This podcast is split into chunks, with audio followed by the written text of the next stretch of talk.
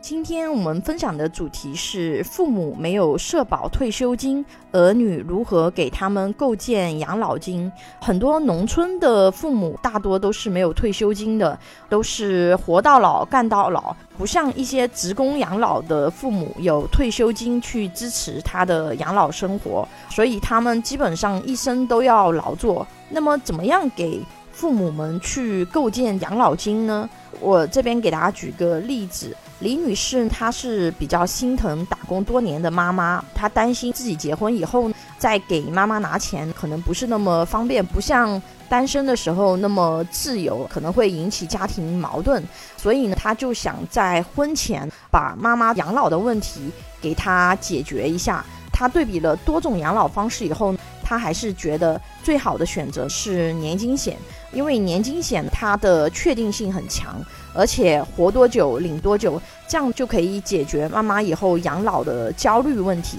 李女士，她妈妈之前给了她二十万的嫁妆，就是类似于婚嫁金，同时她也拿出了自己十万块的积蓄，总共他是给妈妈凑够了三十万，投入他的养老保险里面。给妈妈投保的时候，妈妈的年龄呢是五十五岁。那么从六十岁开始，他妈妈每年就可以领到二点三七万，平均呢每个月可以领到两千块。这个数值可能对于很多有退休金的人来说，不觉得。这个数值有多少？但是对于普通的农村养老的老年人来说，一个月能够有两千块的退休金，而且可以领取一辈子，对于他们的养老生活来说，他们会比较有安全感。而且他这个利益，我们可以去算一下。他妈妈从六十岁开始领取，到七十岁的时候，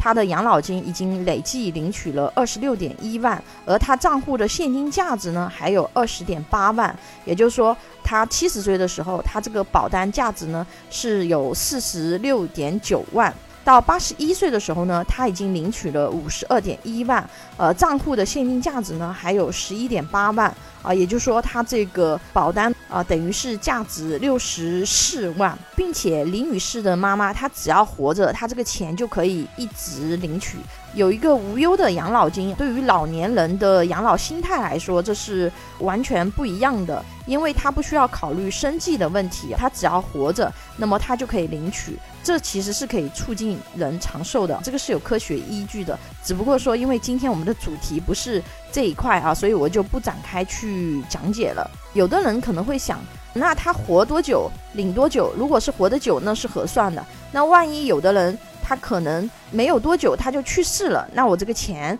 不是白交了吗？那么很多养老年金类的产品，它其实会有一个保证领取的金额，比如说你开始领取养老金，保证领取二十年，如果在领取养老金的这个期间，可能就领了一个几年就去世了，那么剩下没有领足的部分。会直接赔付给保单的受益人，所以说这个对于投保人来说，它还是合算的。因为如果按照相同的方案，比如说把这个三十万放到银行里面，如果按照百分之二的利率来计算，六十岁开始同样领一样多的钱，那么到七十六岁，这三十万。包括他的利息就已经全部领光了，但是如果是做成养老年金的方案，他就是活到九十岁，他也一样在领养老金。这个对于我们养老生活，或者是对于说我们去规划父母的养老生活，它的确定性是很强的。对于老人来说，他的养老心态也是不一样的，因为